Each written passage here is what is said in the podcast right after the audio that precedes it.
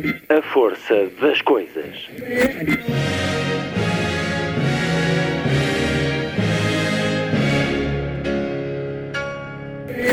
Welcome to the 109th last night of the proms.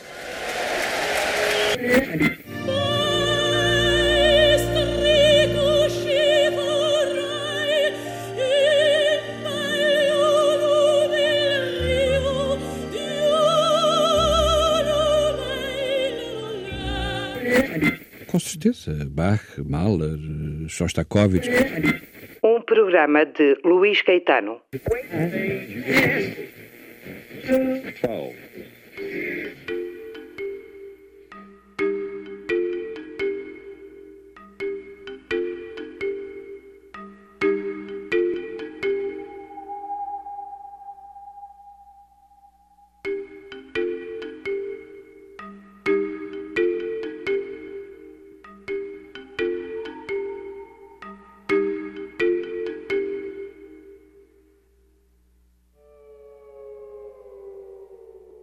Casa Fernando Pessoa, em Lisboa, voltou a receber, a organizar, a propor três dias de poesia. O Lisbon Revisited, entre 27 e 29 de outubro, um encontro, um festival literário que nasceu em 2018 e que nesta edição recebeu o inglês Simon Hermitage, a ucraniana Alina Kruk, a espanhola da Galiza Chus Pato, também Kwame Doss, do Ghana, Jamaica, e os portugueses Andreia Cefaria, Hélia Correia, Pedro Mexia e João Luís Barreto Guimarães. Lisbon Revisited é um singular encontro à volta da poesia, com entrada livre, contacto próximo com os convidados, várias conversas, a edição de um pequeno livro oferecido a quem comparece e uma noite de partilha de poemas. Este programa assistiu a esse momento e gravou leituras dos poemas pelos participantes deste ano que se vão escutar ao longo deste programa, à exceção do inglês Simon Hermitage, ele que é poeta laureado do Reino Unido, que não autorizou a gravação e difusão, o que lamentamos, até porque foi num programa que fiz com Ana Luísa Amaral que se deu a conhecer muito a poesia de Simon Hermitage, com um dos seus mais reconhecidos poemas que Ana Luísa traduziu e leu e que já foi escutado por causa disso em diferentes lugares. Dos restantes sete, vamos ouvir poemas, vamos ficar com uma tarde de poesia na Antena 2, a poesia que pode ser um abrigo ou um reflexo do mundo. É sem dúvida em muitos dos poemas que vamos aqui escutar. Sábado, 11 de novembro, muito boa tarde. Esta é a força das coisas.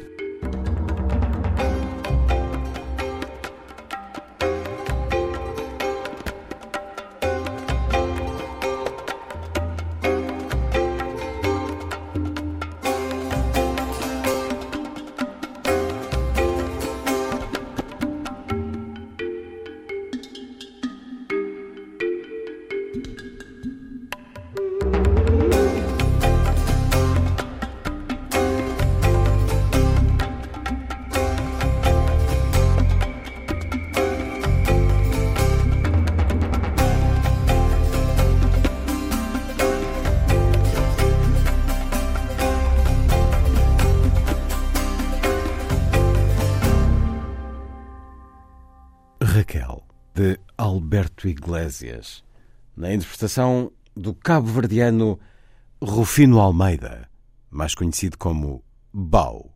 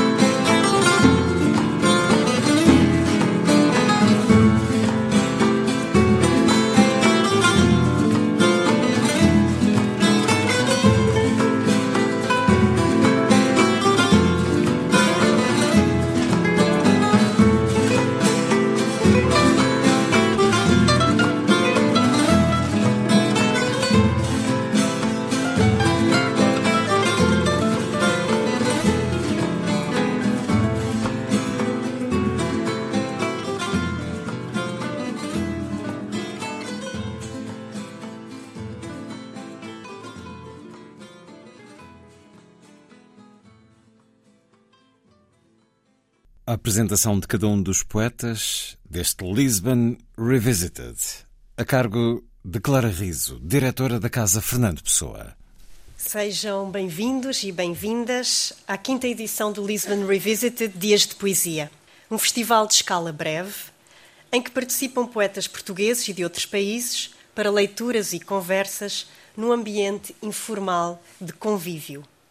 Vamos conhecer os oito poetas convidados e ouvir os poemas escolheram trazer para Lisboa. Hoje a noite será de leituras. Andreia Cefaria é escritora de prosa e de poesia. No que respeita à poesia, que considera um trabalho de estranhamento da língua em relação aos seus eixos mais formatados, tem visto os seus livros serem premiados, apesar de dizer, a propósito dos prémios, que por vezes tem algumas saudades de quando escrevia e nem sabia o que estava a fazer. Tão bela como qualquer rapaz, o seu livro de 2017 recebeu o prémio SPA, Alegria para o Fim do Mundo, volume que reúne os livros anteriores, foi reconhecido com o Prémio Fundação Inês de Castro. E Canina, da Tinta da China, publicado em 22, recebeu há 20 dias o Prémio Pen Club Português. Parabéns, Andreia, e obrigada por abrir a noite. Eu não sou grande fã de ler os meus poemas, acho sempre que há alguma coisa que se perde uh, com a minha voz de por meio. Um, prefiro sempre o encontro silencioso entre, entre o leitor e o poema no papel, mas vou tentar transmitir o mais fielmente possível uh, a forma como eu, em silêncio, leio os meus próprios poemas. Uh, vou começar com um poema chamado Descarnação. Uh, é, é, também é sempre difícil explicar de onde é que vêm os poemas, a maior parte das vezes não sabemos. Alguns vêm uh, quase na totalidade, quase já feitos. Outros vêm por pequenos indícios que nos são dados e depois trabalhados até, até chegarmos ao poema final. Este Descarnação foi um daqueles poemas que veio quase, quase inteiro e veio de um uh, provérbio uh, mexicano, acho que é um provérbio mexicano que sempre me intrigou, uh, que diz que até aos 30 tens a cara que Deus te deu, depois tens a cara que mereces. E o poema parte desse, desse provérbio. Descarnação. Até aos 30 anos tens a cara que Deus te deu.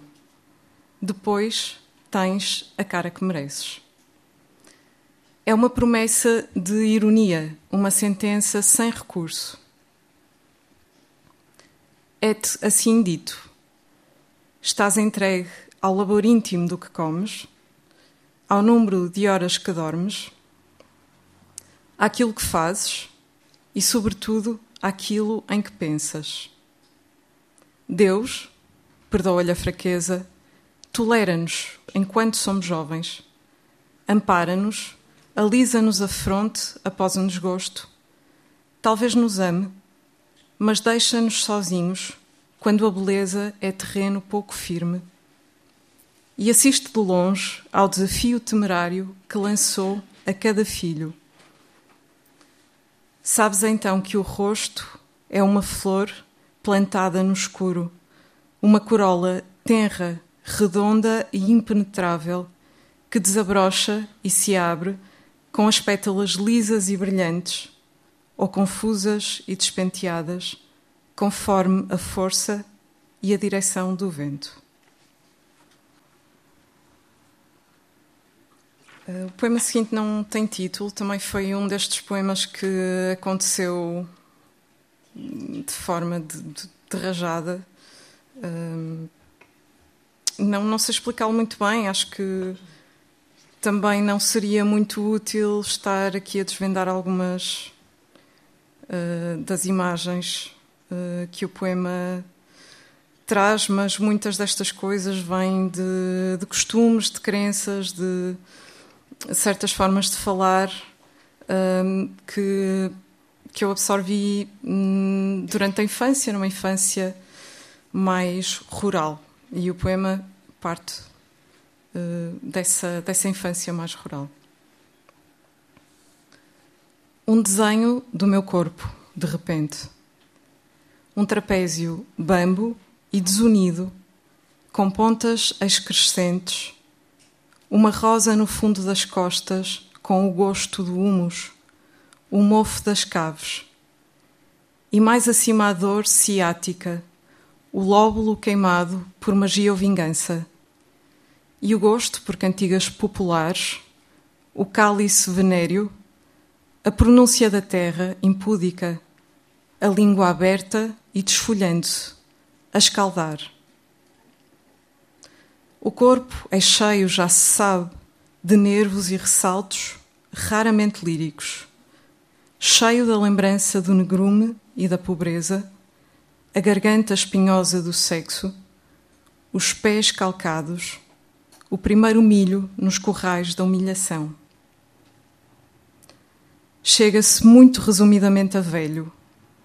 A criança espera ao domingo o infalível osso fluorescente oferecido com o jornal, o estupendo osso da mandíbula de um dinossauro, de quem virá a ser, desfeita a impura impressão de beleza, um digno contemporâneo. Se calhar posso explicar um bocadinho esta parte, explicar não, mas hum, eu não sei se alguém se lembra, se calhar uh, as pessoas mais da minha geração lembram-se que a dada altura havia uma espécie de fascículos, havia assim uma loucura em relação aos dinossauros entre, entre os miúdos. E, e havia uma revista que acho que era todos os domingos oferecia partes de um esqueleto de dinossauro. Pronto, e esta última, esta última passagem do poema refere-se a essa, essa alegria não é? e essa estranheza que era receber assim, um osso de dinossauro que depois aquele esqueleto ficava uh, no escuro, era, era fluorescente. Pronto, era assim uma coisa estranha, mas muito impressionante para, para uma criança.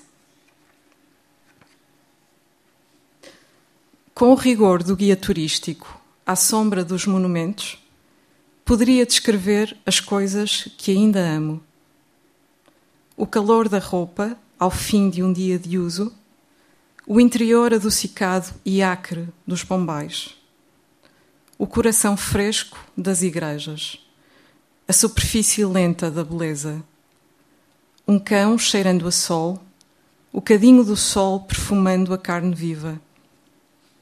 E também a ideia dos trópicos, aves prometendo vômito e ternura, a gaiola aberta, laça, qualquer coisa sexual na lassidão. A palavra propulsão e cravos bem temperados. As mãos, que envelhecem antes que o corpo dê o tempo por perdido. E das mãos, pequenas manchas, a velha mímica de semear. Mulheres de uma beleza ínvia, amarga.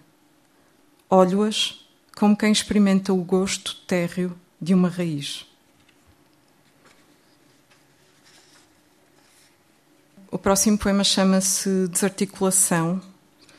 Uh, é um poema em prosa, uh, é um poema que eu considero mais uh, experimental porque talvez seja um poema em que eu procuro imagens para uma realidade que é que já está aí, mas que é nova, que é uma sensação de mutação do, da Terra tal como a conhecemos, uh, aquilo a que vulgarmente se chama alterações climáticas e uh, desastres naturais e, e experiências uh, extremas com, com o clima.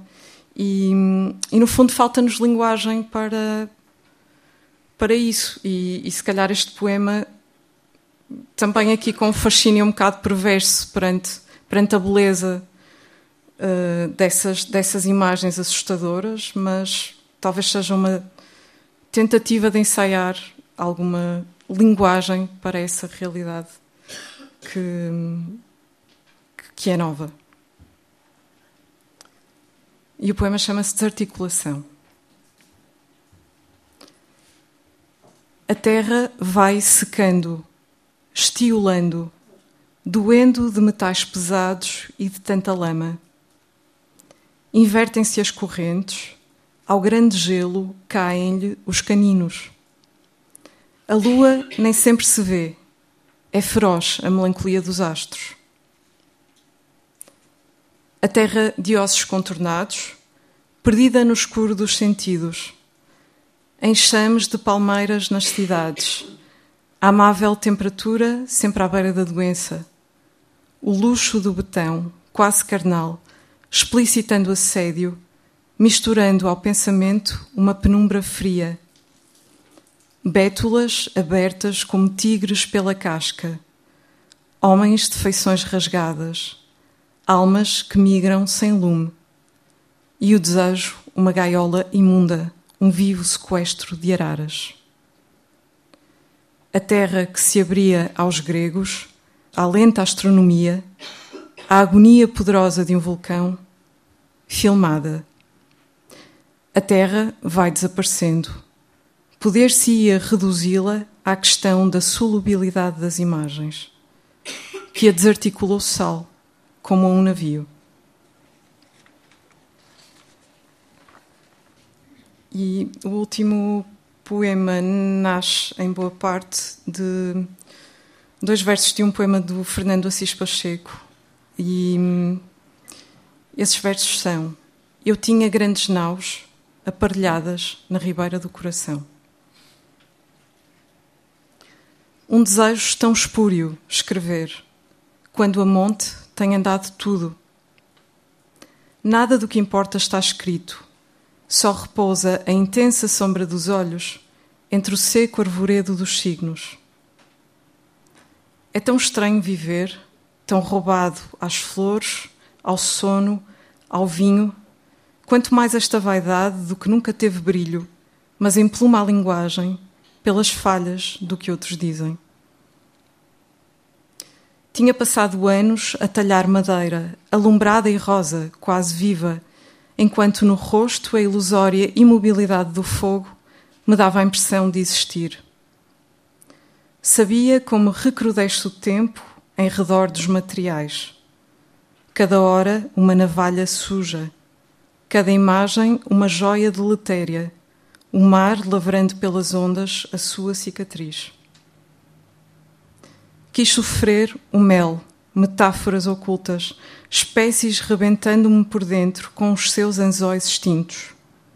Nada mais cretino, já que à vista começava a apodrecer a infância, os frascos a estalar, a carne rigorosa, uma arca desfalcada por invernos e famílias vagamente nucleares. E eu não via, eu queria estar à sombra e escrever mulheres no esquema dos meus dias mulheres cujo coração se abate. O meu estético sentido era o terror. Eu via e não via, e de livros e mulheres só queria erguê-los como grandes naus e a escrevia. Escrevo ainda, qual aranha com as patas na penumbra. Escrevo as coisas que das mãos me caem, rachadas e celestiais. De óculos escuros, dou-lhes o veludo do outono, ou da fé o roxo manto. Faço grandes passeios a pulso. De resto, ando a monte como tenho andado tudo.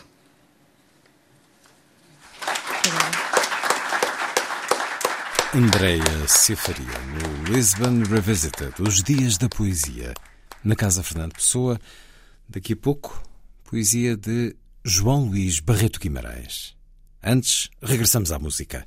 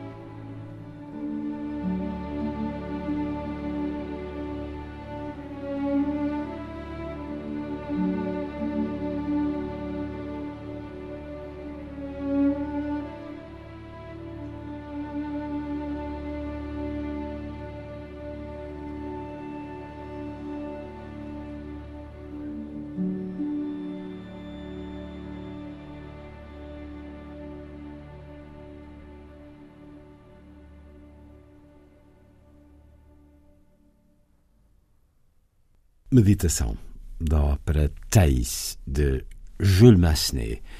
Uma obra estreada na Ópera de Paris em 1894, a partir do romance de Anatole France Thais, essa cortesã de Alexandria, aqui na leitura da violinista escocesa Nicola Benedetti, com a London Symphony Orchestra, sob a direção de Daniel Harding. João Luís Barreto Guimarães é poeta e médico cirurgião. Há dois anos pôde cruzar as duas experiências ao criar uma cadeira de introdução à poesia na Universidade do Porto. Do programa fazem parte poetas portugueses e estrangeiros. Tradutor e leitor atento de poesia estrangeira, criou com Jorge Sousa Braga o blog Poesia Limitada, que ao longo dos anos vem a apresentar e a comentar poetas de cá e de fora. Publicou 12 livros de poesia, o último deles este ano, aberto todos os dias. Está traduzido para numerosas línguas.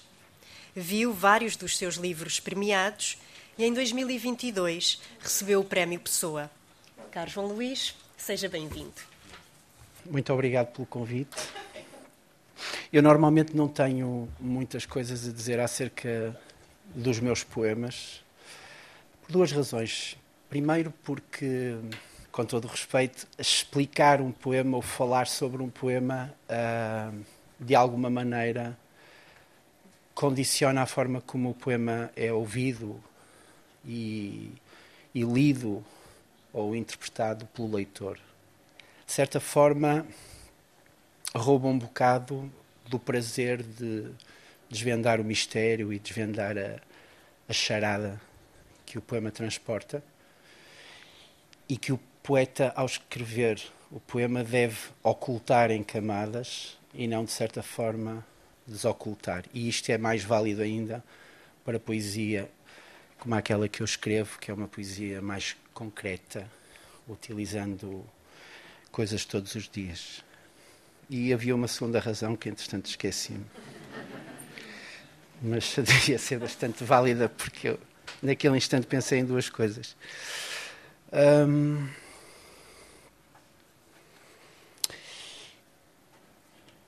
isto de acordo com um programa poético que é e que foi desde o início uh,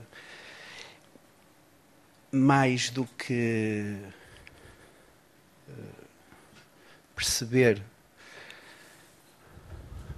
de que forma é que a poesia pode servir o cotidiano. Servir é uma palavra que me parece desajustada, desajustada, mais perceber o que é que o cotidiano esconde de poético. Ir esgravatar no cotidiano à procura dessa, dessa réstia de poesia que o cotidiano possa ter.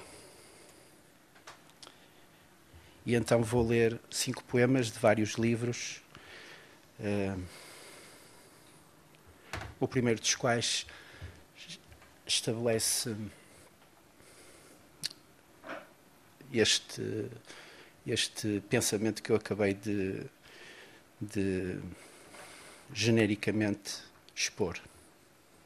Termos de utilização.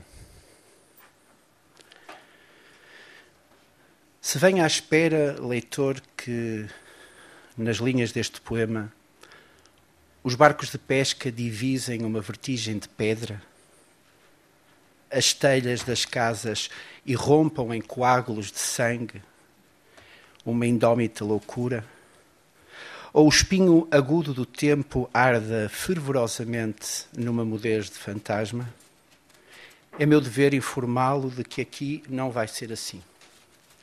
Tal não vai acontecer. Aqui as telhas das casas são meras escamas molhadas. Os barcos, à falta de ouro, regressam repletos de prata. O tempo consome-se lento como um sapato ou a paciência. Confirme que leu e aceita os termos de utilização.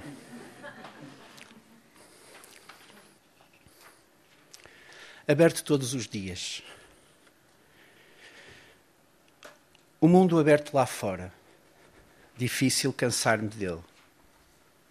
o céu a entrar pela janela, o músculo do homem comum, as laranjeiras de Córdoba, brindar com a água da chuva, os peixes do Nilo urinando na mesma água onde nadam, o vinho que fez um estágio nas caves do Douro e passou, a lua a quem eu uivo a cada noite em segredo, um relâmpago à janela, eletrocardiograma de Deus. A orgia dos seixos na espuma, um ministro que mentiu, cerejas no mês de maio, sardinhas no mês de junho. Os pés que saem da areia ornados com miçangas de prata. Os enfermeiros exaustos que saem de mais um turno. A vitória de Samotrácia aparecendo atrasada, perguntando que est-il? À estátua da Vênus de Milo. Jesus Cristo num decote. A maldade de Putin. A carne de um Diospiro. E o ministro não se demite. Nem um só dia desperdiçado estar à disposição do mundo, como quem erga a verdade com a luva da linguagem. A discussão. Preparar a discussão entre amantes de vindos requer, antes de mais, que se acertem detalhes. Um exemplo. Em que lugar encetar a discussão? Qual dos dois grita primeiro? Quem se exaltará depois, por quanto tempo se fala e se se pode interromper, se se fica pelo presente ou se se pode ir ao passado, se se vai lavrar a ata, se alguém pode assistir, se cabe tudo numa hora ou se deixa para depois. Acaso se não couber, por ser vasta a desavença, é essencial decidir onde se vai jantar. Se se pede carne ou peixe, se se pode dar a provar, se se pede tinto ao copo ou uma de branco para os dois. É imperioso saber, antes que tudo comece, em casa de qual dos dois prossegue a discussão. Quem tenta o primeiro beijo, se se vai fazer amor, onde se fará amor e como se fará o amor. Se o lençol chega para ambos, se ela cai para o lado dele, porque ela tinha os pés frios, porque ele ressona e acordou, se é mesmo para discutir, já de cabeça perdida, é preciso perceber para início de conversa qual se irá levantar pelo frio da manhã para fazer café para dois.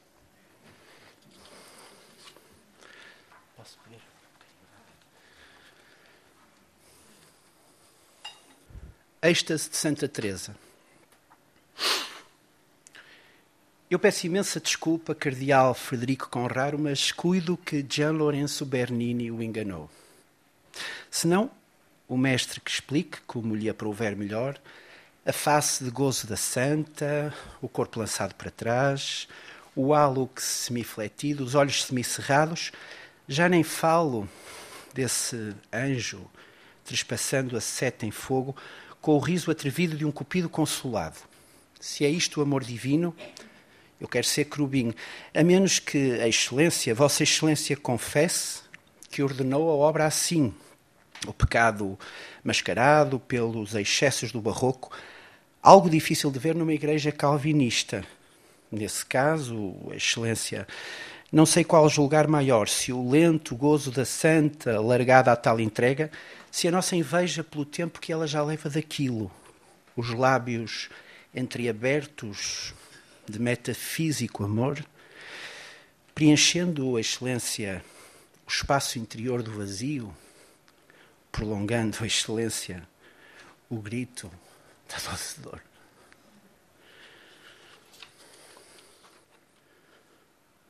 Pode ser Pepsi. Gosto de ver hieróglifos nas pegadas das gaivotas. Não gosto que os feriados calhem ao fim de semana. gosto dos frescos de Pompeia nos dias de mais calor. Não gosto nada que os gregos misturem água no vinho. Prefiro os heróis sem nome ao nome dos grandes heróis. Distingo a dor dos que perdem da total perda de dor.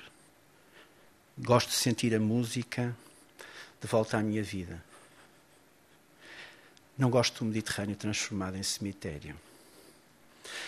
Prefiro o fundo da alma a fundos de investimento. Distingo liquidez dos bancos da liquidez dos teus olhos. Gosto de uma salada César numa piazza de Roma. Não gosto de pedir Coca-Cola e ouvir. Pode ser Pepsi? Muito obrigado.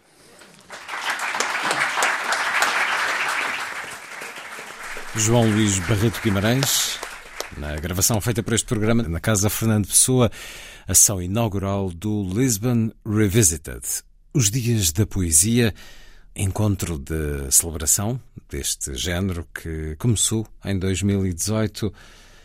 Daqui a pouco vamos ouvir as leituras de Pedro Mexia.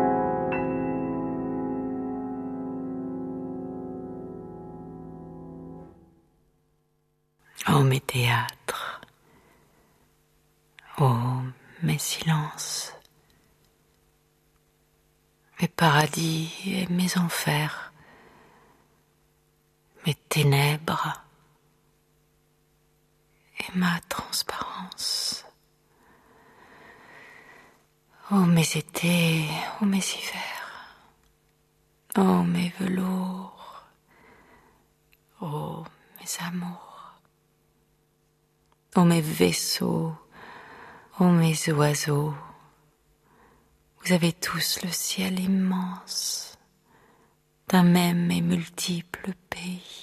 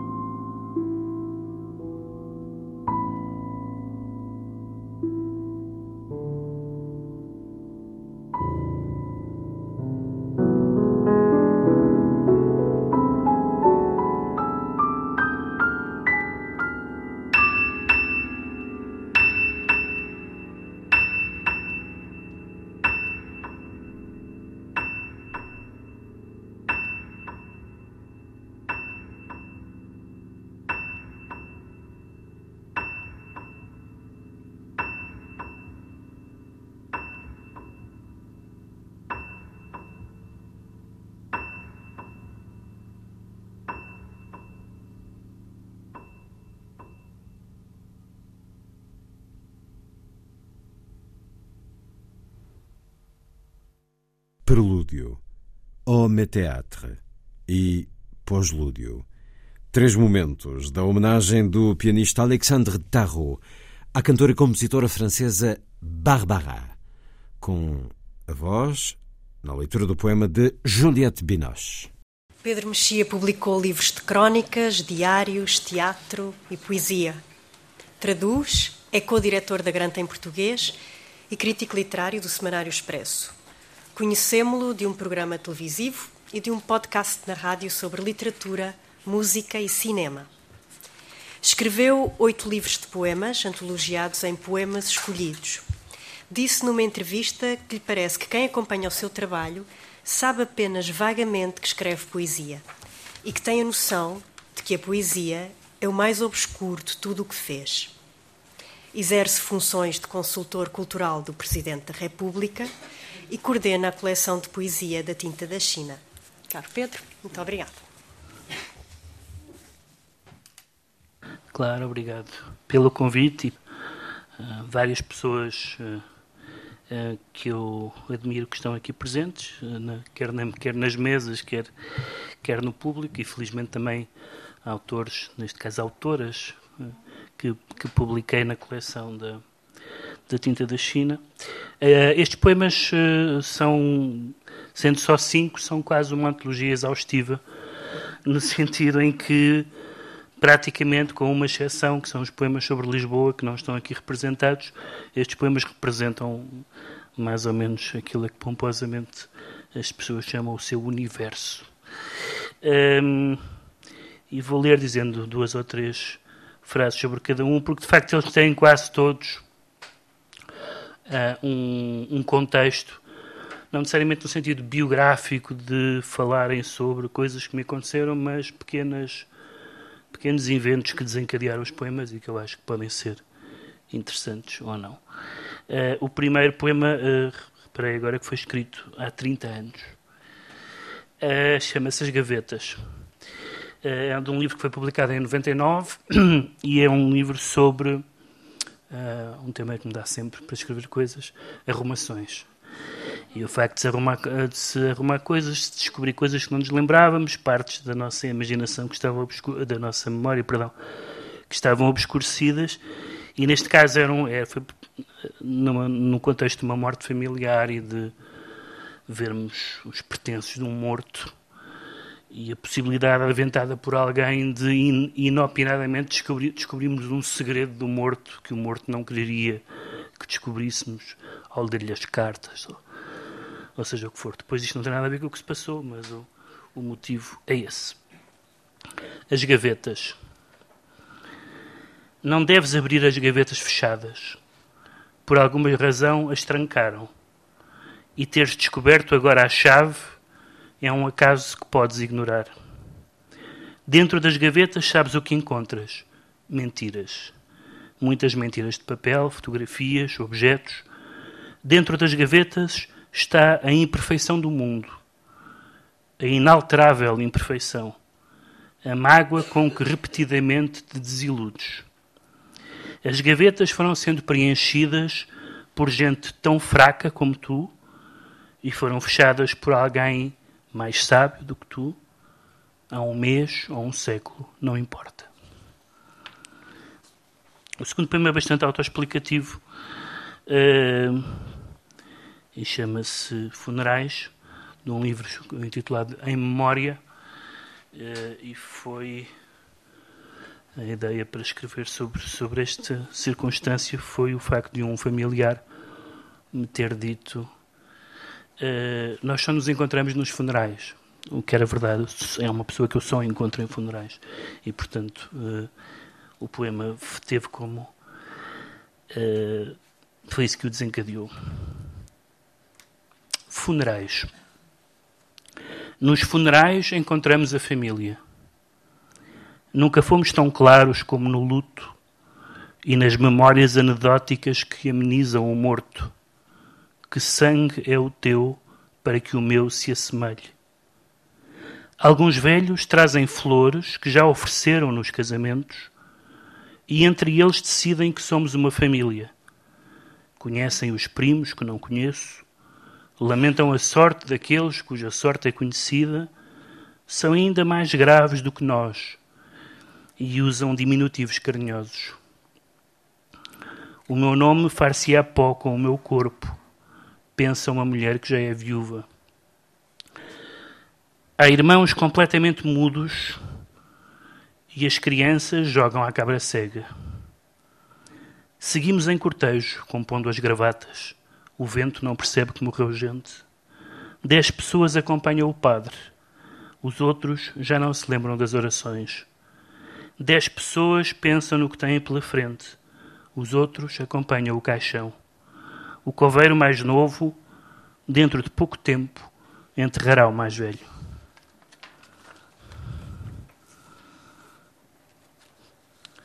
O terceiro poema é bastante mais recente do que os outros. Chama-se Conto de Verão e é literalmente um poema de verão uh, escrito à varanda, vendo que, o que se passava na, numa praia à minha frente, que foi a minha praia de infância e de adolescência. E o título tem a ver com o Eric Romer, que é um dos meus cineastas favoritos e que tem muitos, não só tem um filme chamado Conto de Verão, como tem muitas histórias de verão. Um, e uh, o poema descreve o que eu vi e o que eu imaginei. Conto de verão. A meio da tarde, mas como se fosse fim, o papagaio em zigue-zague puxado por cordas. À varanda da infância a que voltei, acompanho os primos, namorados, irmãos, que correm na areia, guiados pelo que verticalmente de certo lhes parece o céu, mas visto daqui é tão só o alto, a vida natural ao vento, violenta a vida deles.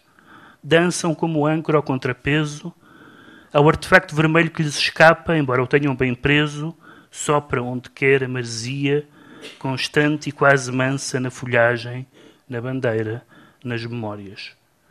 O rapaz tem firme nas mãos o terrível brinquedo, indo ao chão como os pioneiros dos aeroplanos, feliz na sua ciência, intrépido, determinado na expressão que porém não alcanço, tão miúdo que cai e se levanta, como se nada fosse, enquanto ela fica deitada sempre que tropeça, ou quando ele lhe dá as rédeas por momentos. Volteiam do relógio quase até ao farol, com uma mortal seriedade e alegria que não compreendo. Têm como fogo preso o seu caprichoso foguete. Às vezes, o papagaio tem mais força do que os dois adolescentes e cumpre o seu papel, imprevisível mas complacente, indomável mas seguro, subindo em volutas, descendo a pique, vigia de uma praia quase inóspita a esta luz suave, joguete sem tempo, unindo quem só tem futuro ainda e o passado que os observa, e se faz assim remoto, armadilhado, entre falsas recordações, vagos arquétipos, histórias hipotéticas, canções tristes. Ficou o mundo em silêncio veraneantes, automóveis. Tudo o que acontece é aquela coreografia que eles fazem para ninguém, nem um para o outro. O rapaz tão calmo, mesmo quando perde por instantes um combate. A menina que diz frases que não ouço, esfuziante, ignorante, seminua. E quando fecho a janela, ela vê o papagaio cair e abre os braços. O quarto poema uh, tem um título incompreensível para um, leitor não português, chama-se A Curva do Mónaco. Se calhar para um leitor de uma certa idade, não tem nada a ver com a Grace Kelly. Um, embora é um poema sobre a amizade e, e passa-se, por assim dizer, se é que um poema se passa em algum sítio, um, numa zona onde havia um restaurante chamado Mónaco, onde havia muitos acidentes. Um, e, e este poema foi uma vez uh, pediram uma autorização para, para que fosse publicado numa, numa brochura da prevenção rodoviária. Isto é, isto é verdade. Eu expliquei que não, tinha, que não tinha absolutamente nada a ver. E é um poema escrito, digamos assim, depois do acidente, não do automóvel. A Curva do Mônaco. Príncipes à noite celebram o quê? Ou príncipes paralelos à noite, como o rio à cidade amparado por dunas, rochedos, fortes vivendas, pequeno oceano estático para rapazes de Lisboa. Corações ao alto seguíamos, intocáveis, fluviais, notívagos, plácidos de algumas certezas e ainda mais ambições, grandiosos ou pedestres, dependendo de fazermos ou não uma trégua irónica. Avançamos contra as luzes, em sentido contrário. Faróis destinados à capital, quem sabe com bustos de Napoleão no banco de trás. Tínhamos queimado a árvore da fraternidade, a árvore abstrata, regimental, compulsória.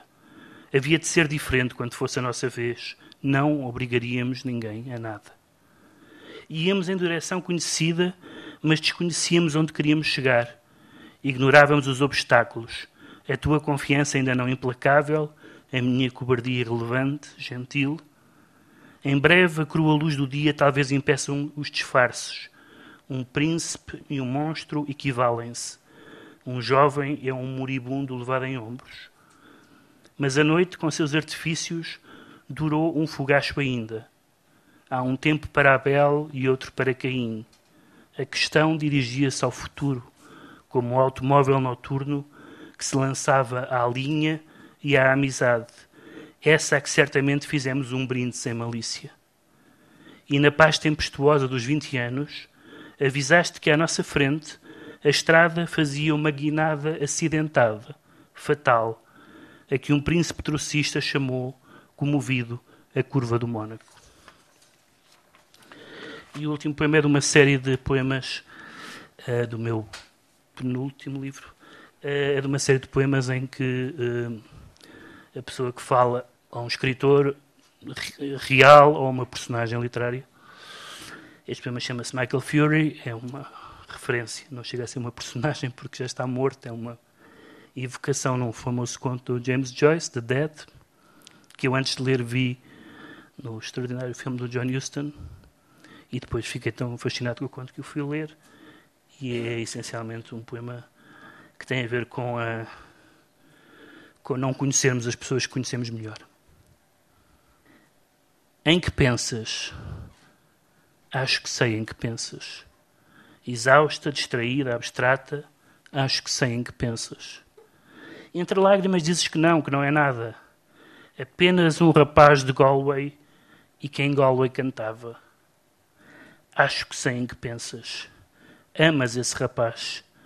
Um rapaz de grandes olhos escuros, dizes Ainda te lembras como se fosse agora, tão grandes, tão escuros. Acho que sei em que pensas. Vais ter com esse rapaz. Junto da vidrada dizes: Não vou. O rapaz, mal chegado aos 17, morreu.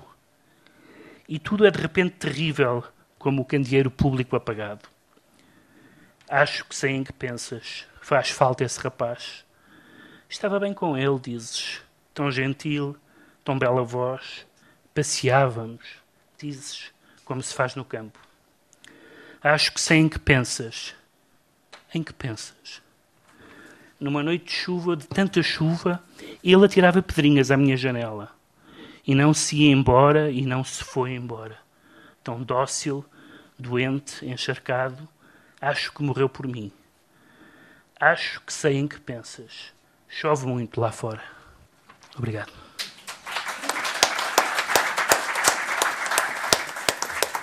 Pedro Mexia, nação inaugural do encontro Lisbon Revisited, os dias da poesia, da Casa Fernando Pessoa, depois da música. Vamos conhecer e ouvir, em voz própria e na tradução de Margarida Valdegato, a poesia de Kwame Dawes, poeta ganês que cresceu na Jamaica e é um reconhecido uh, professor e autor nos Estados Unidos.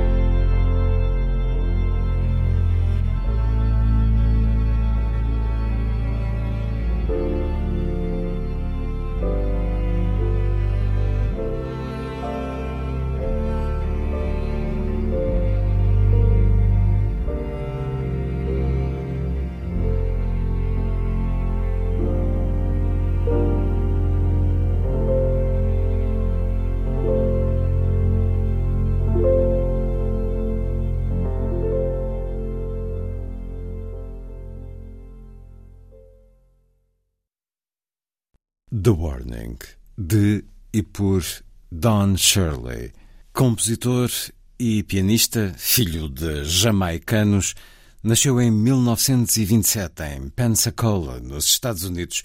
Foi solista com as maiores orquestras clássicas norte-americanas. Morreu em 2013. Don Shirley, com Ken Fricker e Judy Tutt.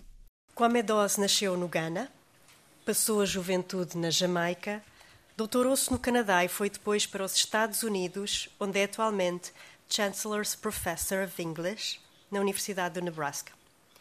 Publicou 16 livros de poesia, acaba de lançar Sturge Town, do qual escolheu os poemas que irá ler de seguida. Escreve também ficção, teatro, crítica, ensaio. É autor de um estudo de referência sobre as letras de Bob Marley e foi vocalista da banda reggae O que procurei, mas não encontrei online, não há registros que eu tenha encontrado. É diretor artístico do Festival Literário Internacional de Calabash, na Jamaica. Esteve ontem na Faculdade de Letras de Lisboa para um encontro com os alunos. Kwame Dose, é um gosto conhecê-lo.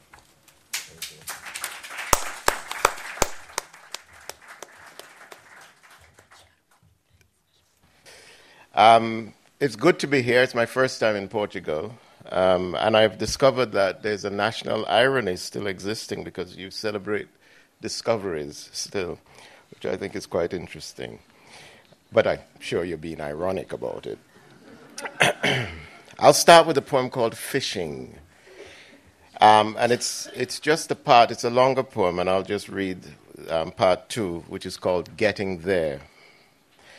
And it's after um, a painting, uh, which you may know, Paul Herou's sketching with his wife. O poeta Kwame Doss, dizendo que é a primeira vez que está em Portugal, que descobriu que há uma ironia no nosso país, porque parece que ainda celebramos os descobrimentos. Ele acha isso muito singular, mas tem certeza que o fazemos com ironia.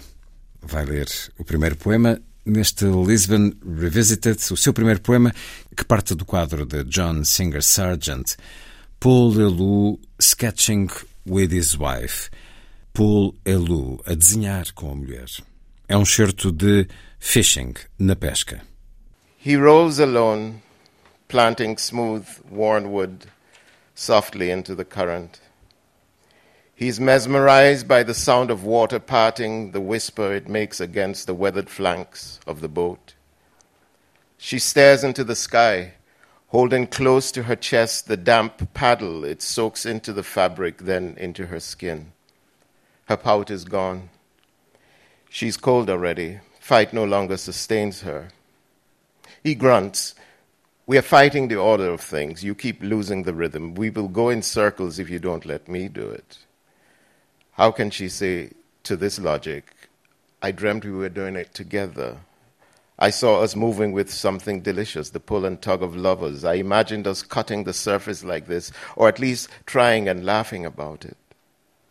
So he does, and at last the romance. A lazy summer dusk, the moon growing over the swamp's edge, the water near tepid, a sullen, amiable sluggishness.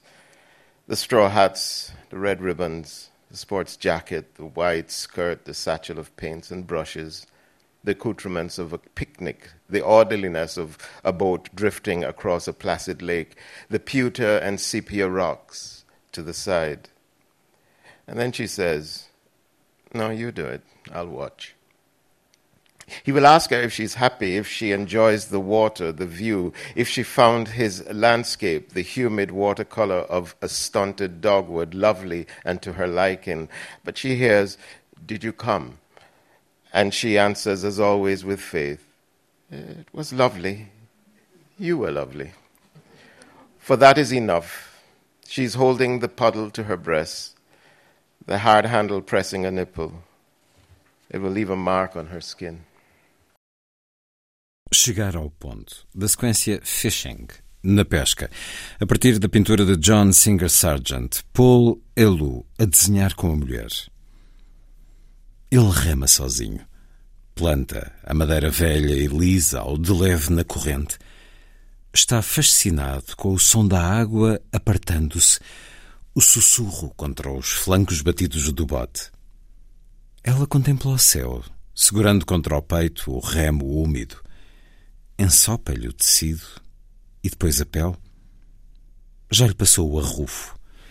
Agora está fria, a luta já não a alimenta. Ele resmunga: contrariamos a ordem das coisas, perdes constantemente o ritmo. Andaremos em círculos se não me deixas ser eu a fazer. Como pode ela responder a esta lógica? Sonhei que o fazíamos juntamente. Vi-nos a deslizar com uma sensação deliciosa. A escaramuça dos amantes. Imaginei-nos a cortar assim a superfície, ou pelo menos a tentar e a rir-nos disso. Portanto, faz ele, e segue assim o romance, um crepúsculo lerdo de verão, a lua crescente sobre a orla do pântano, a água quase tépida, um vagar amistoso e soturno, os chapéus de palha, as fitas vermelhas, o casaco desportivo, a saia ampla, a sacola das tintas e dos pincéis, a panóplia de um piquenique, o aprumo de um bote pairando por um lago plácido, as rochas de sépia e estanho ao lado. E diz ela: Não, faz tu, eu fico a ver. E ele pergunta-lhe se está feliz, se aprecia a água, a vista, se a sua paisagem, a aguarela úmida de um arbusto esgalhado lhe agradou, se gostou. Ela ouve: Vieste-te? E responde de boa fé, como sempre: Muito agradável, foste muito querido. Porque basta. Ela segura o remo contra os seios, o duro cabo a apertar um mamilo ao ponto de lhe marcar a pele. And the next poem I'll read is Ode to the Clothesline. Um, and it's after a photograph by Alfred Stieglitz. Um, Ode to the Clothesline.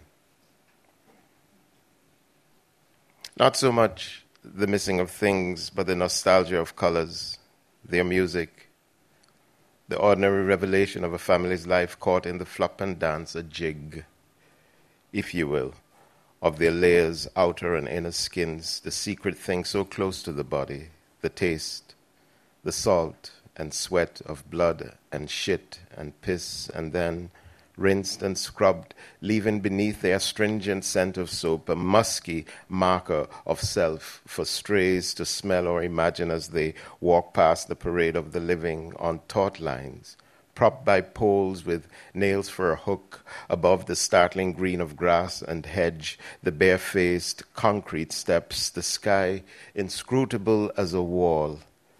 This is what one carries as a kind of sweetness the labor of brown hands, elbow deep in suds, the rituals of cleansing, the humility of a darning or a frayed crutch, the dignity of cleanliness, the democracy of truth, the way we lived our lives in the open.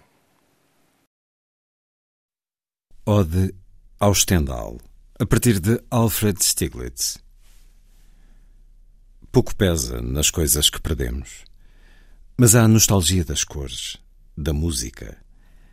A revelação da vida vulgar de uma família presa num bulício, num baile, num virote de camadas, de peles de fora e dentro, as coisas secretas chegadas ao corpo, o sal e o doce do sangue das fezes e do mijo esfregadas, depois enxaguadas, deixando sob o odor adstringente do sabão o cheiro moscado, dos eus que os rafeiros farejam ou imaginam ao revistarem a parada dos ausentes, vivos, suspensos, nas linhas tensas, escuradas por varas com pregos a fazer de gancho, sobre o verde gritante da relva e da sebe, dos degraus de cimento de cara ao sol e além do céu, imprescrutável como um muro.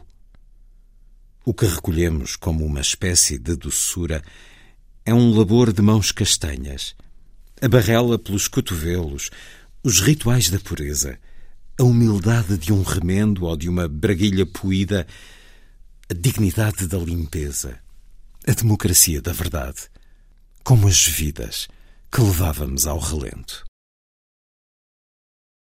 Um, It Bruises Too is the next poem I'll read.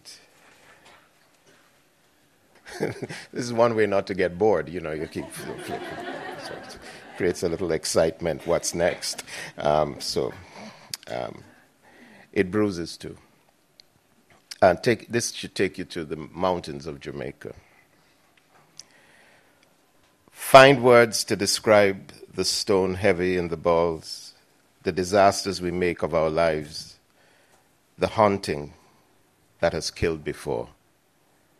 You find me a clumsy journeyman on a road that curls across green plains. You'll see me with my staff from many miles away. I follow the contours the mountains make of the road until hours later, after two light showers and a burst of sunlight, we meet. I tell you, I'm doing penance and swear that the words I'm speaking are the breaking of a long fast, that my voice sounds alien even to me. You ask why I wince like that. The silence, I say. It bruises too. Then, after the elation of this meeting, we part, you towards the light, me into the gloom you left behind.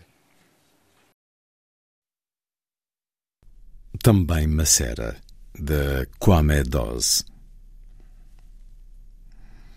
Achar palavras que descrevam a pedra que pesa nos intestinos, as catástrofes em que fazemos as vidas, o assombramento que antes trouxe a morte. Encontras-me, viajeiro maltrapilho, numa estrada que se enrola pelas verdes planícies. Hás de ver-me, com o meu bordão, a milhas de distância. Percorro as curvas que os montes imprimem à estrada até que horas depois Após um par de aguaceiros leves e um rasgão de sol, nos encontramos. Digo-te que cumpro uma penitência e, juro, as palavras que te digo quebram um longo jejum. E esta voz até a mim soa estranha. Perguntas por que não paro de franzir o rosto. O silêncio, digo, também macera.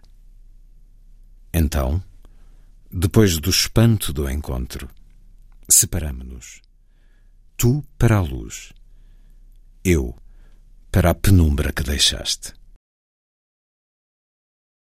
So now two more poems. So the next one is Sturgetown Redux. Sturgetown is the title of the collection, the new collection, and Sturgetown is a small village in Jamaica, in the mountains of Jamaica, and it's what is known as a free village. That is around 1838 when the British emancipated the slaves, uh, or were forced to emancipate the slaves.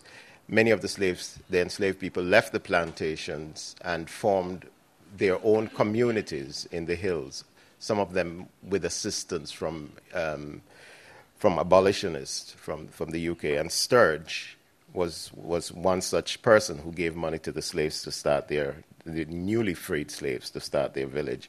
It happens to also be um, my ancestral village, so my great great great grandparents were involved in the forming of that village. So this is this is a piece called Sturgetown Redux. Para ouvir agora o poema Sturgetown Redux de Kwame Doss, é o título do seu livro mais recente. Sturgetown refere-se a uma pequena cidade nas montanhas da Jamaica, conhecida como Cidade Livre, por causa de, em 1838, quando os ingleses emanciparam os escravos, emanciparam à força, muitos desses escravos terem deixado as plantações e formado comunidades próprias nas colinas. Algumas delas com o apoio dos abolicionistas do Reino Unido, e Sturge foi uma dessas pessoas que apoiaram financeiramente também os então escravos libertados no começo das suas novas vidas. E numa dessas comunidades viveram os antepassados do poeta Kwame Doss, que viveu a infância e uh, o início da vida adulta na Jamaica.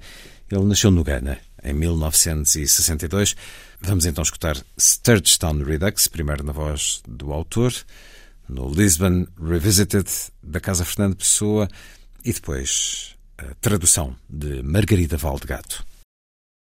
By three o'clock, the walls are stained with shadows.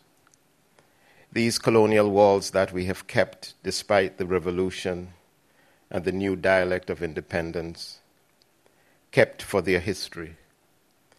Here below the jutting balcony of wrought iron, centuries of paint and rust create an artist's strip of contained beauty. Every blotch of paint, every spot of decomposed dye, like the artful peeling of brittle scabs. First, the quick pain, the pulsing, the soft seep of blood, and then the pixelated skin.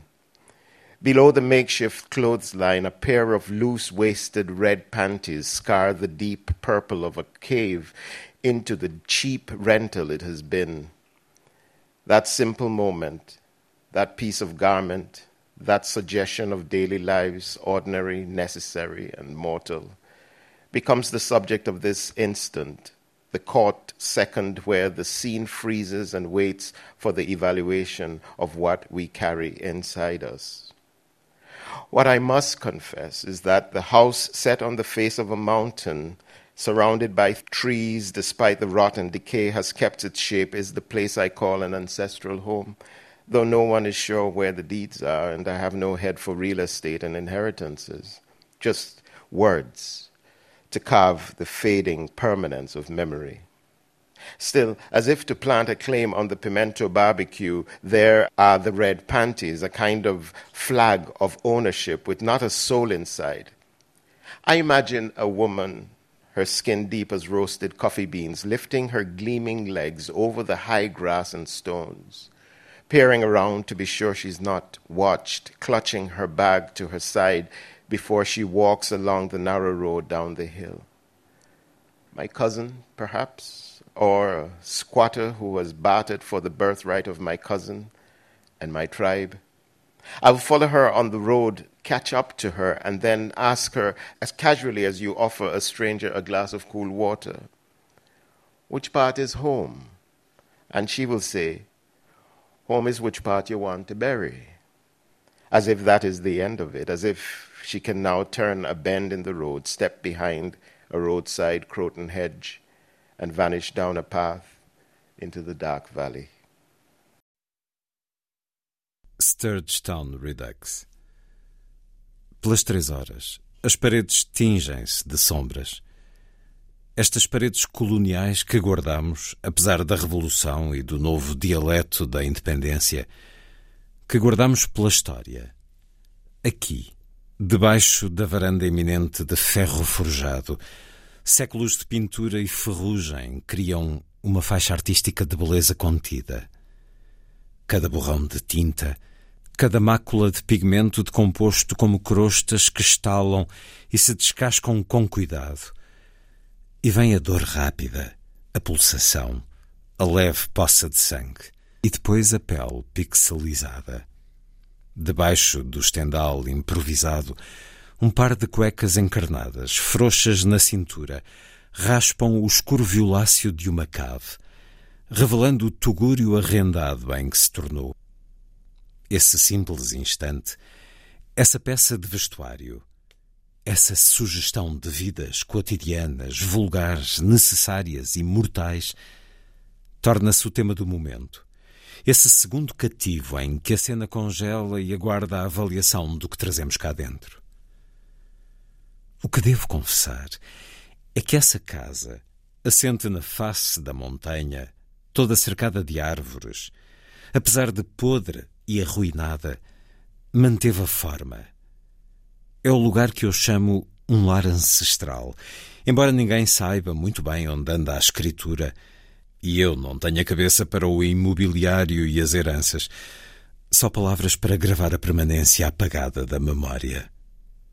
Porém, como a arvorar o direito ao grelhador da pimenta, existem as cuecas encarnadas, uma espécie de bandeira titular sem que se veja viva alma.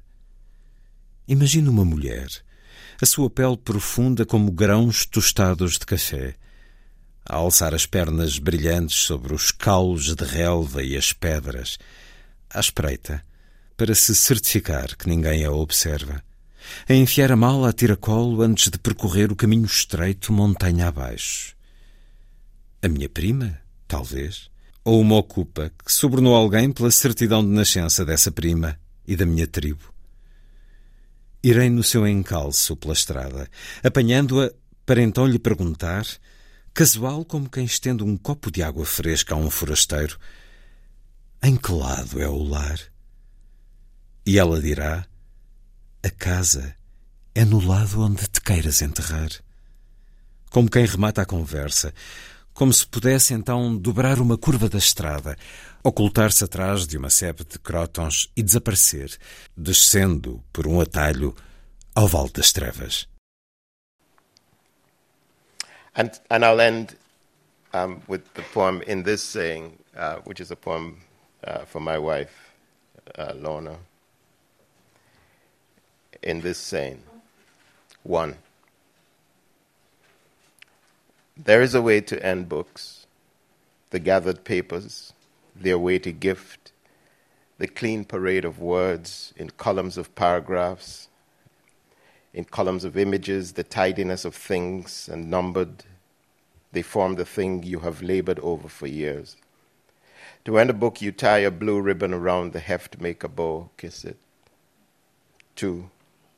The way to end the year of cataclysms is to find a piece of land by water where old boats rot at the edges, and the place smells of ancient things sulfur, salt, rotten fish, and the deep musk of mud and grass to then sit on a moving jetty rocking against the universe's pulse and there wait for the moon. Three, to end this way alone is to end with the hollow melancholy of loss and regret. Better to end with the voice of your woman, for you will need the voice ordinary as rain, telling, talking your name. Perhaps it is the intrusion of her scent filling the air, or the cool of her touch slick with tomato pulp and herbs. Four, I know the gender of this poem. Do not worry. It is because I know the names of the bodies standing in the dust by water Kwame and Lorna. They will hold hands, and in this saying, the poem ends. Dizendo isto. 1. Um, há uma maneira de acabar livros.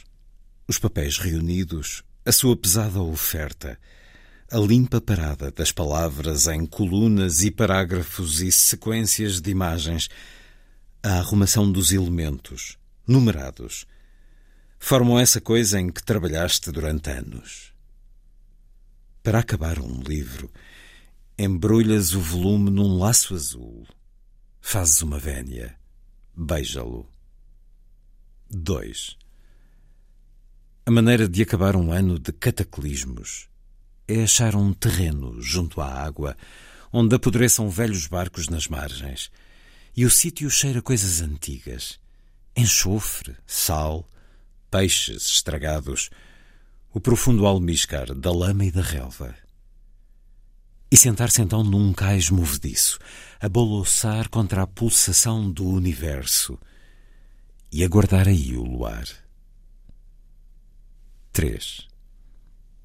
Acabar sozinho desta maneira é acabar com a oca melancolia da perda e do remorso. O melhor é acabar com a voz da tua mulher, porque vais precisar dessa voz, costumeira como a chuva, dizendo o teu nome. Talvez seja a intrusão do seu odor a pairar no ar, ou a frescura do seu toque, perfumado com polpa de tomate, temperos. 4.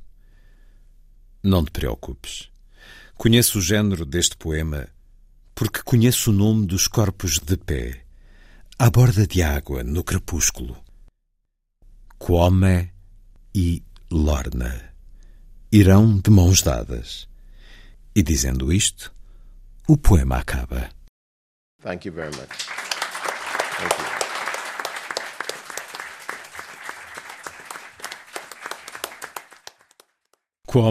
Dawes. Poeta nascido no Ghana em 1962, passou boa parte da infância e do início da vida adulta na Jamaica.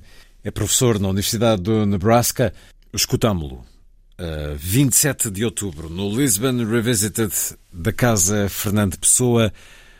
Os poemas ditos na voz do autor e depois lidos na tradução de Margarida Valdegato. Hélia Correia, para escutar a seguir.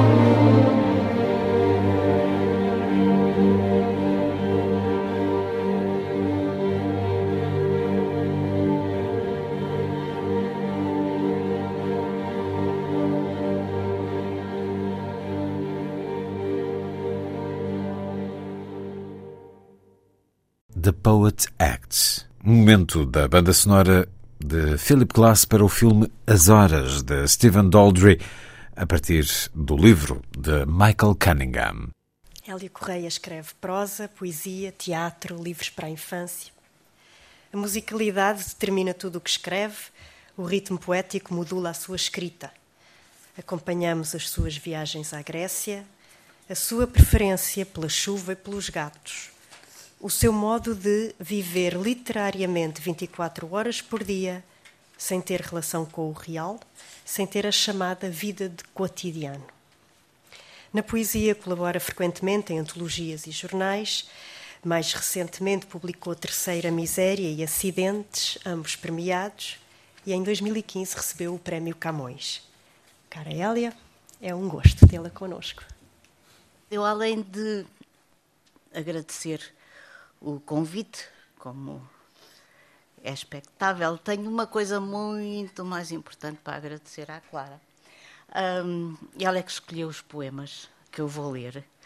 Uh, porque eu disse-lhe eu não eu não sei eu não tenho nada não tenho livros não tenho nada comigo e não não releio o que escrevo não gosto de andar a olhar para, para, os, para os, livros que escrevi e, e, e, não escolho poema nenhum porque não, não sei escolher poemas e não, nem sequer tenho nada uh, à mão para, para, para fazer isso e ela muito amavelmente muito caridosamente escolheu os poemas uh, uh, que eu vou ler. Um, os dois primeiros são de um livro chamado, acho que é os primeiros, sim, chamado A Terceira Miséria, de que eu já não me lembro muito bem. Estava a tentar pensar quais eram as outras misérias e já não me lembro delas, uh, porque já já tem tempo, já tem tempo. Isto foi, um, foi na altura da grande convulsão da Grécia, daquela, uh, uh, daquelas eleições uh, muito estranhas em que a esquerda ganhou assim, como, como saída do nada, e depois aquilo durou muito pouco tempo, porque não podia durar realmente muito tempo. Um, e, e e, e, de algum modo eu, uh, uh, com a Grécia, visito também uh, os meus três homens, Hölderlin, Nietzsche e, e Byron. e o livro é. isto foi um poema que eu escrevi, que me pediram para escrever para uma página de um, de um jornal e eu comecei a escrever e ficou um poema tão grande, tão grande, tão grande, nem pensar que coubesse na página e, e, e que deu uh, este livro. O que eu sei é que esta terceira miséria, porque está cá escrito, a terceira é a nossa de hoje. Uh, de qualquer modo, o mote foi aquela pergunta de Hölderlin, uh, para que servem os poetas em tempo de indigência? E nós estávamos uh, em, em tempo de grande indigência nessa altura. Então eu vou ler. A terceira miséria é esta, a de hoje. A de quem já não ouve nem pergunta, a de quem não recorda. E ao contrário do orgulhoso Péricles, se torna num entre os mais, num entre os que se entregam, nos que vão misturar-se como um líquido num líquido maior, perdida a forma, desfeita em pó, a estátua. E outra estrofe, também sobre os dias de hoje. De que armas disporemos, se não destas que estão dentro do corpo? O pensamento, a ideia de polis, resgatada de um grande abuso, uma noção de casa e de hospitalidade e de barulho, atrás do qual vem o poema, atrás do qual virá a coleção dos feitos e defeitos humanos, um início.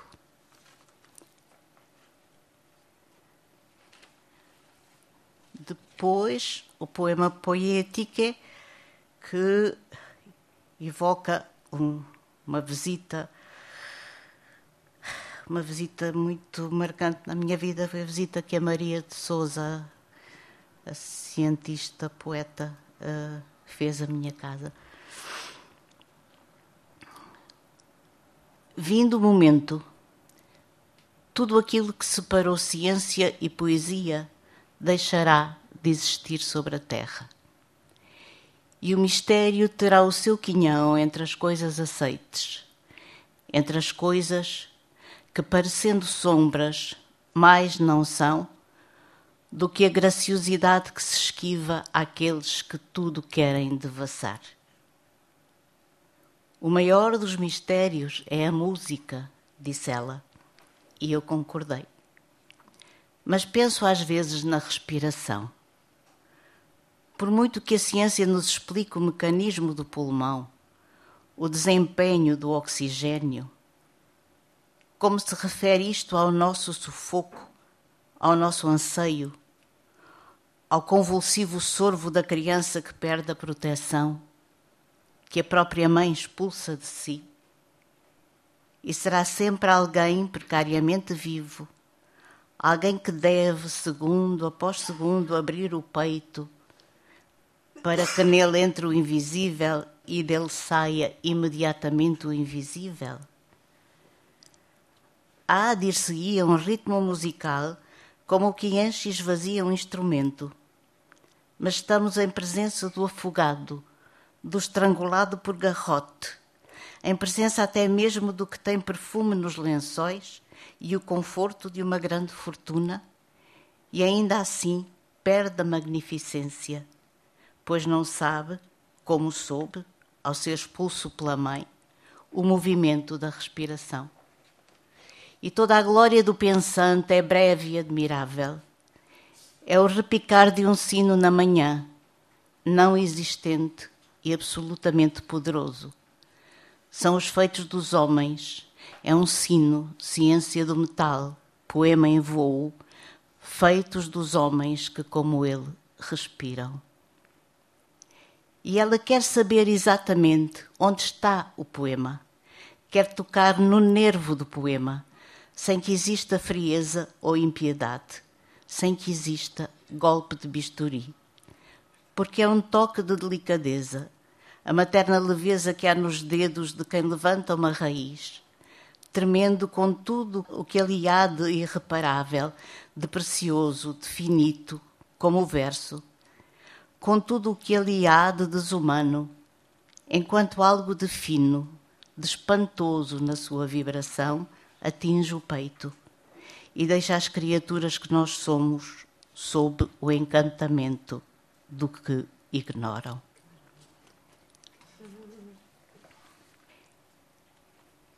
E agora, um poema inspirado numa das pessoas da minha vida, que é uh, das duas pessoas da minha vida, a Pina Bausch e muito maior pessoa da minha vida, a Isadora.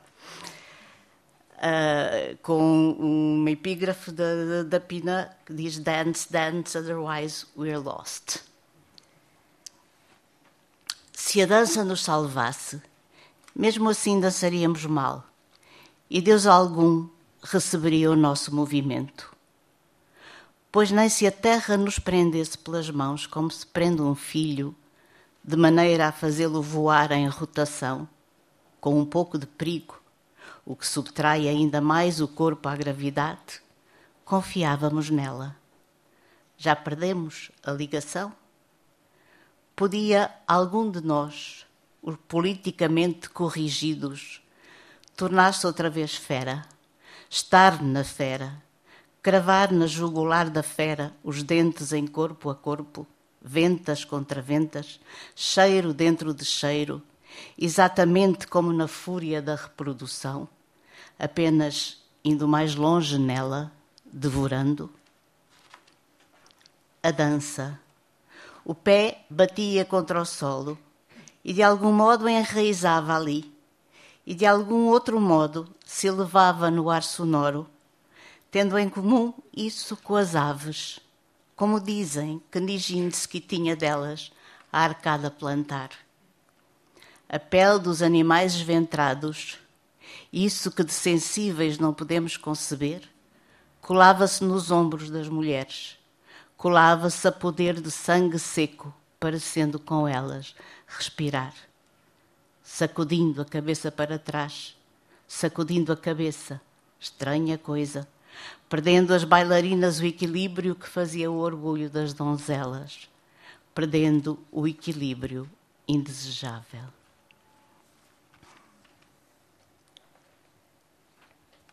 E depois está aqui o, o, que é muito raro em mim um, um, poema que é realmente biográfico. É, é, corresponde realmente a uma experiência uh, uh, vivida, que se chama Quarto em Edimburgo. Eu certamente acabaria por arder se ficasse mais tempo enovelada no banco da janela. Certamente os meus limites individuais acabariam por esbater-se como é justo acontecer no amor e em nada mais do vulgarmente humano. como no amor, de facto, algo de bruto e de evasivo, algo que está longe de dar as boas-vindas. Parece, mas não é, uma cidade. Parecemos, mas não somos os seus hóspedes. Pode ouvir-se o trabalho das aranhas, como não se ouve em mais lugar algum.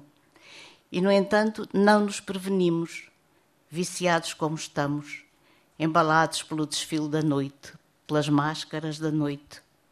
Tudo que dança com os turistas rua acima, fingindo explicar tudo, simulando o gosto da catástrofe ali mesmo, onde a velha catástrofe perdura. É realmente necessário um esforço que rebenta as cadeias, que nos traga para a superfície da respiração. É necessário que juntemos todos os pedaços do corpo e, como no amor, nos arranquemos a muito custo dos lugares do perigo, a minutos de ardermos, a minutos de o turno da manhã levar as cinzas.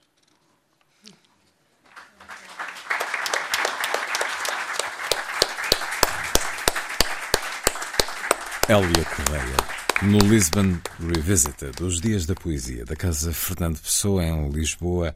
Já não há muito tempo para escutarmos as duas participações da ucraniana Alina Kruk e da espanhola da Galiza Chuspato. Fiquemos com Alina Kruk. Alina Kruk nasceu e mora em Lviv, na Ucrânia. Está em Lisboa pela primeira vez. É poeta e prosadora premiada, tradutora e professora universitária. Ensina literatura barroca europeia e ucraniana na Universidade Nacional Ivan Franco, em Lviv. Escreveu um livro de contos, quatro livros para crianças e cinco livros de poesia. Tem textos traduzidos para mais de 30 línguas. O seu mais recente livro de poesia, cujo título em inglês é A Crash Course in Molotov Cocktails, foi publicado nos Estados Unidos em maio deste ano e recebeu o prémio Sundara Ramaswamy para poesia traduzida. Foi através dessa ponte linguística que pudemos conhecer os poemas que Alina Kruk escolheu para este encontro. Alina, por favor. Boa tarde. tarde. It's my first time here uh, and I am very grateful for inviting me because for me it's very it's very interesting from one side uh, very nice city very a lot of very interesting places. And in the other side for me it's a possibility to be uh, in peaceful place and uh, to talk about and the possibility to talk about the situation in Ukraine. Точка біфуркації. У Львові часів війни, потім напишуть вони, було потужне літературне середовище. Напевно, вони щось видавали гуртом, як колись там Метуса. No tempo da guerra, em Lviv, escreverão mais tarde, havia um ambiente literário forte. Muito provavelmente publicavam em grupo, como aqueles modernistas da Mitusa, ou reuniam-se para leituras. O que mais poderiam os poetas fazer em tempo de guerra? Havia tantos por lá. Os deslocados internamente e os externamente disfuncionais, como durante um período da Primeira Guerra Mundial e da Segunda a caminho da Europa, antes de a cortina de ferro rasgar o voluptuoso corpo nu do mundo moderno de cima a baixo. Naquela época, tratava-se mais de Praga e Podebrady, Varsóvia e Munique, mas desta vez falarão sobre Varsóvia e Lviv, Chernivtsi e Uzhorod. Ivano-Frankivsky e Ternópil, onde tantos desses poetas viviam, até parecia que a cada passo alguém poderia acabar no poema de outra pessoa. Nos pesadelos, na história, nas notícias, no chão onde o colchão é partilhado, sob uma única manta de retalhos emprestada. Que metáfora perfeita para a coexistência humana em tempo de guerra. Pena ter sido muito usada. A uma família fraturada e incompleta Explica então a alguém como naqueles primeiros meses só nos cruzávamos acidentalmente. Por alguns minutos apenas em negócios, às vezes na rua, sem nos cumprimentarmos a princípio, surpreendidos como se recordássemos algo irremediavelmente perdido e irrecuperável. Abraços em vez de palavras para esconder as lágrimas. Como estás? Como estás? Nem uma palavra sobre literatura. Aguenta firme. Aguenta firme. Silenciosos e concentrados como os primeiros cristãos que testemunharam os milagres de Cristo com os próprios olhos e não faziam ideia de como entendê-los, de como contar aos outros para que acreditassem e não se rissem deles. Como não distorcer ou confundir as coisas, porque nunca fica claro quais são os detalhes importantes e quais podem ser desconsiderados. Então, em cada relato, omitimos as partes sobre nós mesmos, como apóstolos em extremos opostos do mundo, cada um pregando a sua própria versão do Evangelho. Porque qualquer fé depende de um milhão de relatos de testemunhas oculares em inúmeras histórias privadas, daquele ponto da realidade onde ninguém sabe nada ainda. Ou entende o que aquele homem fez ao lado do Lázaro morto e como o fez, como todos viram, mas nem todos acreditaram imediatamente. Principalmente se esta fé na vitória vier de um ponto ainda não visível. É assim que o descreverão no início dos anos 30, nos capítulos relevantes sobre literatura ucraniana. O principal é não esquecer que nada disto foi sobre literatura. у перемогу із точки, в якій її ще ні трохи не видно. Так про це напишуть у відповідному розділі української літератури початку 20-х. Основне не забути потім, що все це було зовсім не про літературу. Ponto de bifurcação. Poema da ucraniana Alina Kruk. que escutamos na voz da autora, no Lisbon Revisited, da Casa Fernando Pessoa, depois na tradução a partir do inglês de Ricardo Marques. E terminamos com um poema da espanhola da Galiza Chus Pato. Passamos agora para Chus Pato. Chus Pato é galega e escreve em galego. É autora de 11 livros de poemas. Publica desde o início dos anos 90.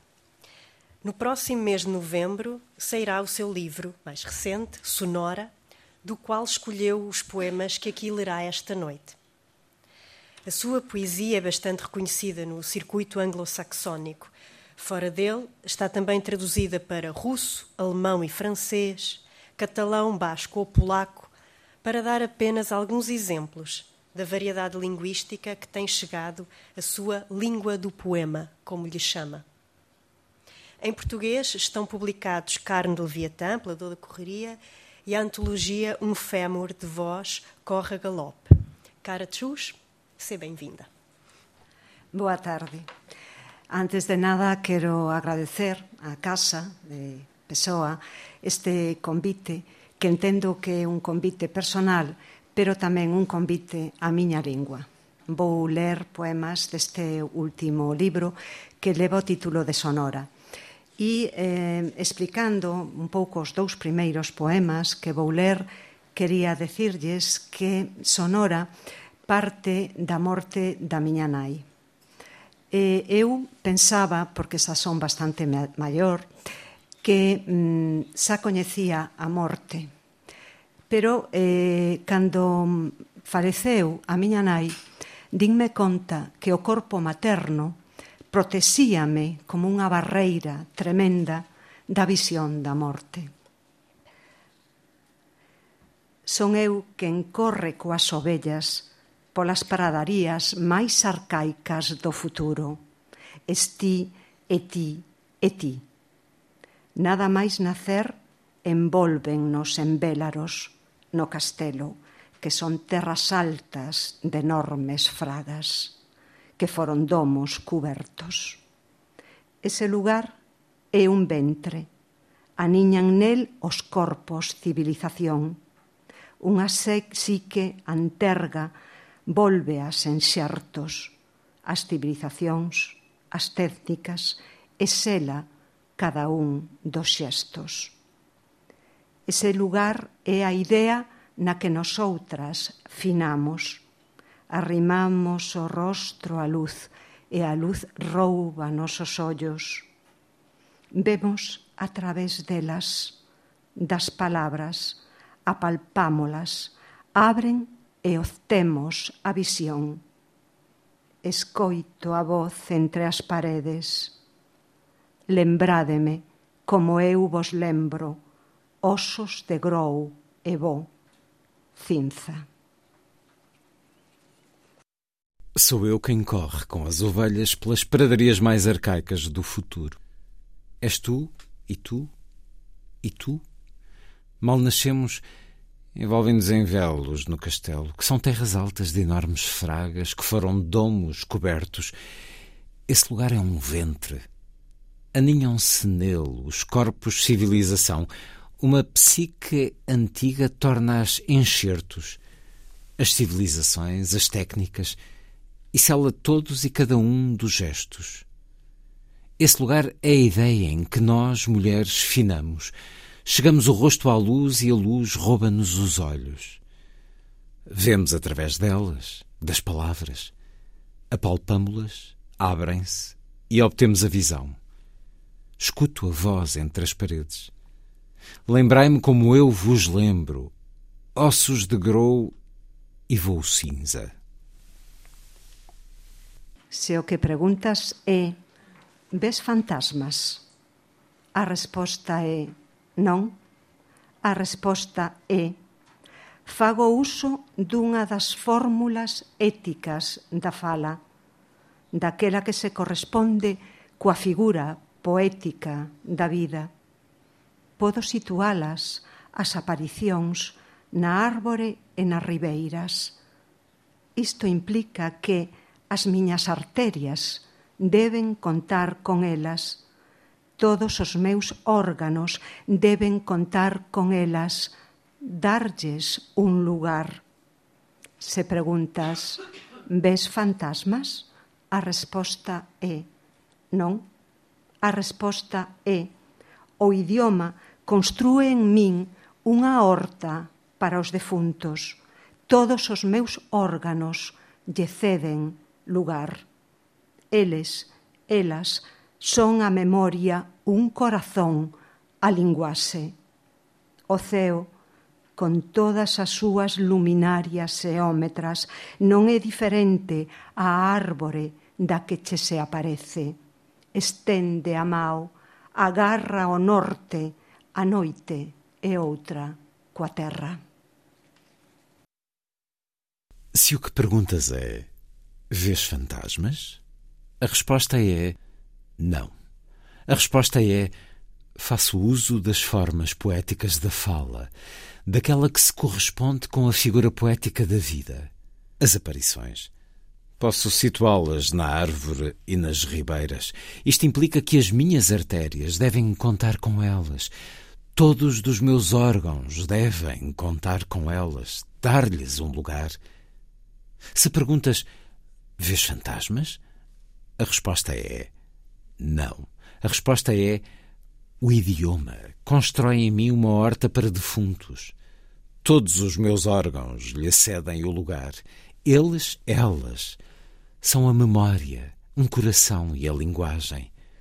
O céu, com todas as suas luminárias geométricas, não é diferente da árvore que te aparece. Estenda a mão, agarra o norte, a noite é outra com a terra. Dois poemas da galega Chus Pato, que escutamos primeiro na voz da autora, depois nas traduções de João Paulo Esteves da Silva. Para além de Chus Pato, poemas de Andreia Cefaria, da ucraniana Alina Kruk, de Hélia Correia, de João Luís Barreto Guimarães, do ganês Kwame Doss e de Pedro Mexia participou também o inglês Simon Hermitage, poeta laureado do Reino Unido, mas não autorizou a gravação e difusão da leitura da sua poesia. Lisbon Revisited. Os dias da poesia da Casa Fernando Pessoa tiveram lugar entre 27 e 29 de outubro e foram mais longe, através da rádio, nesta emissão. Foi a força das coisas, assim. Obrigado por estar com a rádio. Bom dia, bom fim de semana.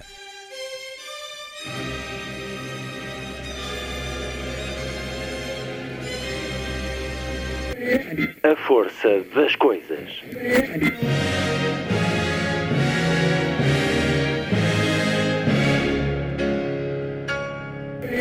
Welcome to the 109th last night of the proms.